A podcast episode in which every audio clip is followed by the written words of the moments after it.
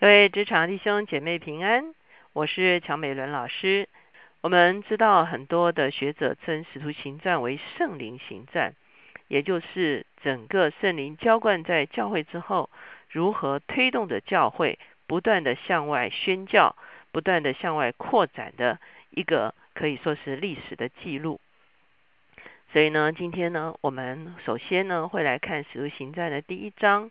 我们要从第一节看到十一节。我们今天所要一起思想的主题是等候父的应许。我们一起来祷告，天父，我们来到你的面前，我们向你献上感恩。再谢谢你，因因为你早就应许要将圣灵浇灌凡有血气的。这样，因此求你在这一天帮助我们敞开我们的生命。主，我们知道我们受造的时候。领受了你的圣灵，是吧？成了有灵的活人。可是当亚当犯罪，我们也在最终的时候，是吧？圣灵离开我们，一直到基督升天之后，将复活的圣灵的大能浇灌在教会里面的时候，是吧？我们就领受了宝贵的圣灵，重新成为有灵的活人。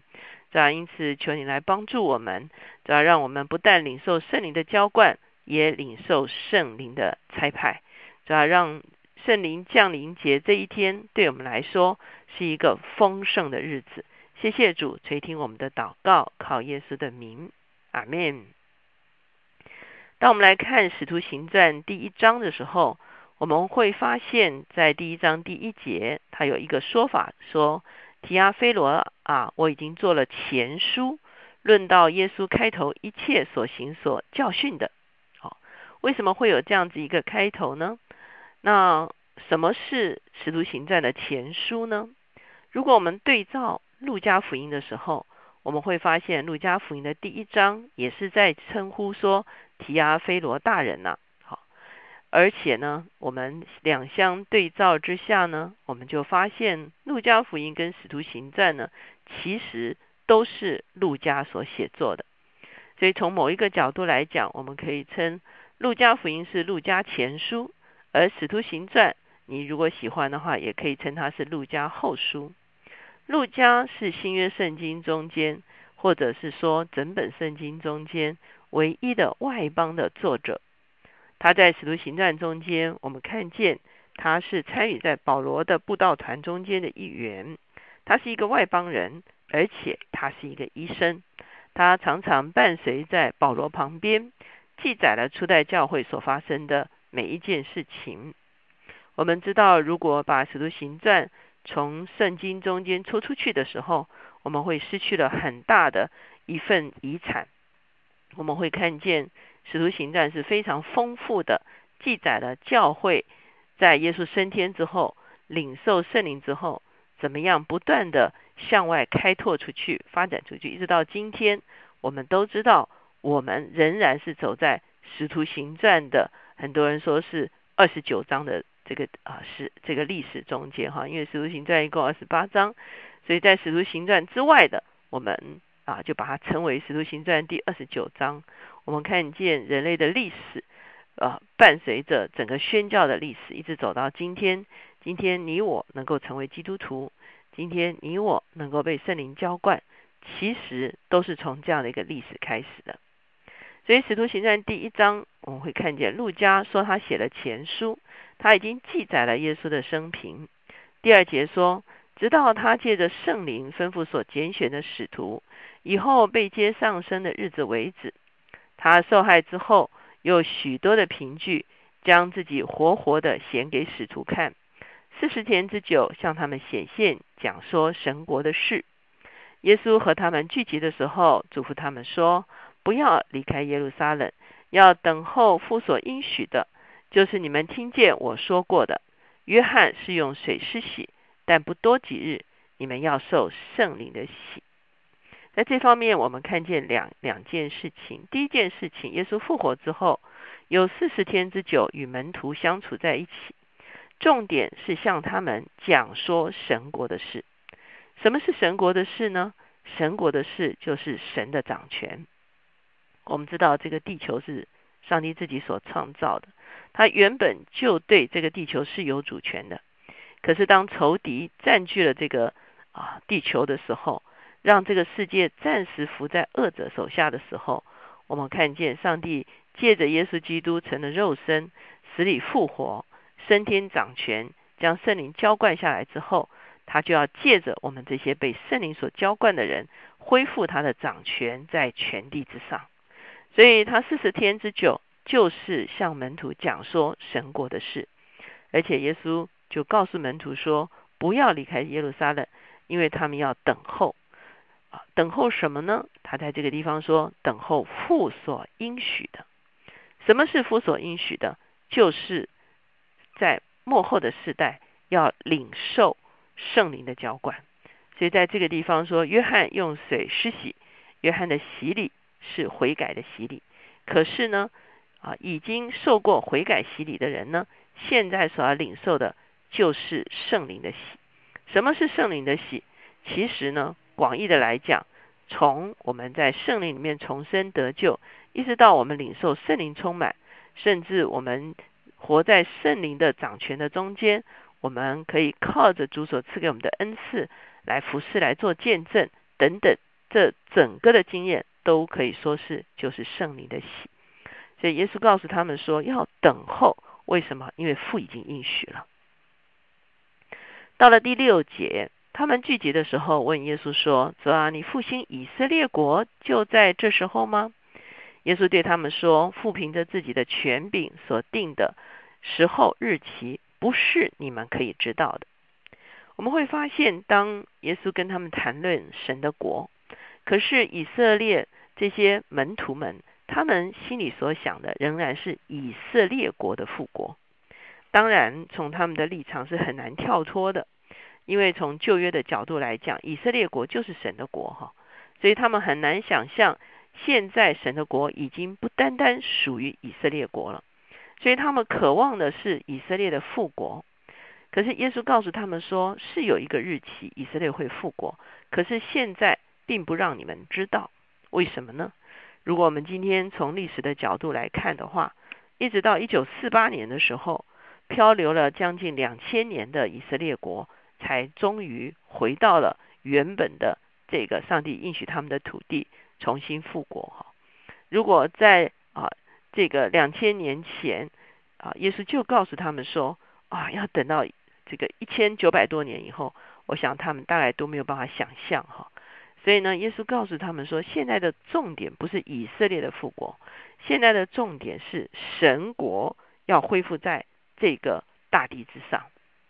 所以呢，第八节说：“但圣灵降临在你们身上，你们就必得着能力，并要在耶路撒冷、犹太全地和撒玛利亚直到地极做我的见证。”在这个地方讲到说，圣灵会降临，你们要等候。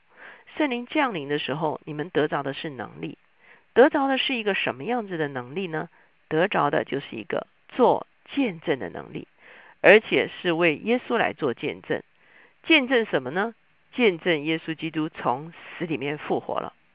如果我们翻开整本使徒行传，我们看见无论是早期彼得的讲道，晚期保罗的讲道，都有一个很重要的核心，就是耶稣基督从死里面复活了。无论他们经历到什么样子突破，经历到什么样子的神迹，其中的根源。就是因为耶稣基督已经从死里面复活了，我们也可以从一个角度讲，耶稣基督从死里面复活，是我们基督信仰中间最核心的一个信仰。也就是说，我们所经历的，我们所认识的，是一位又真又活的神。因此，他们要做见证，为耶稣复活做见证，在耶路撒冷做见证，在犹太全地做见证，在撒玛利亚做见证。我们知道撒玛利亚是一个半外外邦的城市，哈，可是还不止于此，还要直到地极。从今天的眼光，我们看见福音的确已经传遍普天下。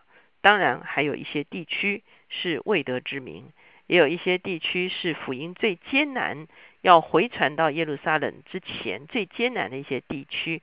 可是呢，我们看见福音已经传到。如今的时候，我们心中就有一个很大的盼望。我们知道福音必然传遍地极。第九节说了这话，他们正看的时候，他就被取上升，有一朵云彩把他接去，便看不见他了。当他往上去，他们定睛望天的时候，忽然有两个人身穿白衣，站在旁边说：“加利利人呐，你们为什么站着望天呢？这离开你们被接升天的耶稣，你们借他怎样往天上去，他还要怎样来？”哦，我们看见耶稣告诉他们要等候圣灵，只有圣灵才能够让他们有做见证能力。之后，耶稣就被父接去了哈。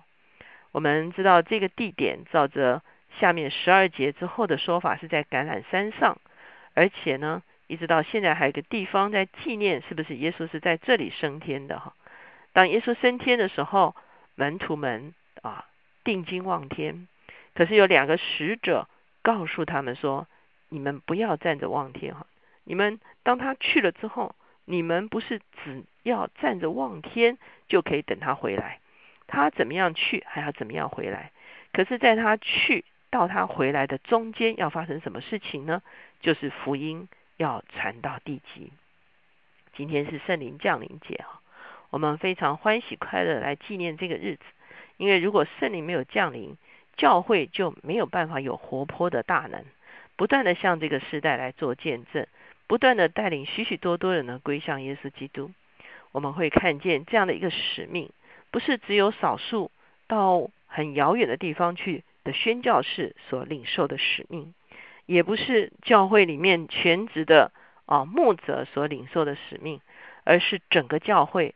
今天你我无论在哪一个岗位上，无论在哪一个职份上，我们同样领受了这样的一个差派。我们看见在路加福音的时候，耶稣说：“神的灵高在我身上，差我去啊。”传讲哈，所以我们会发现，圣灵一旦高抹在我们的身上，就带了一个是一个差派的能力在我们的身上。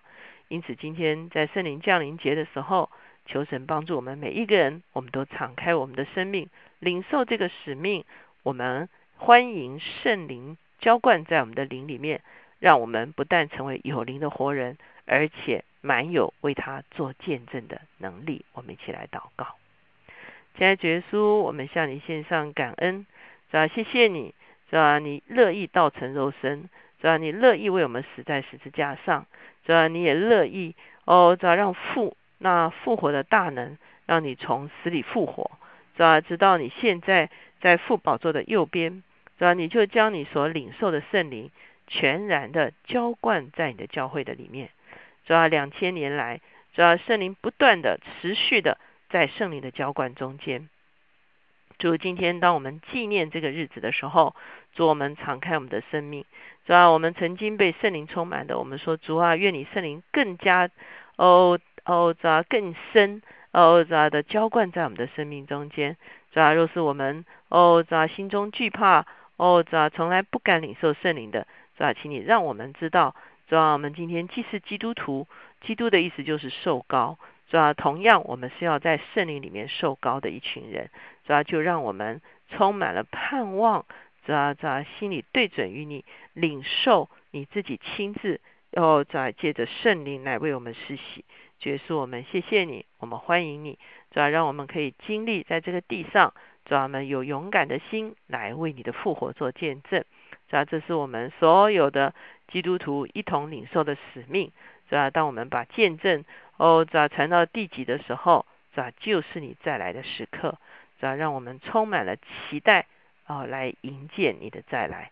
谢谢主垂听我们的祷告，靠着耶稣的名，阿门。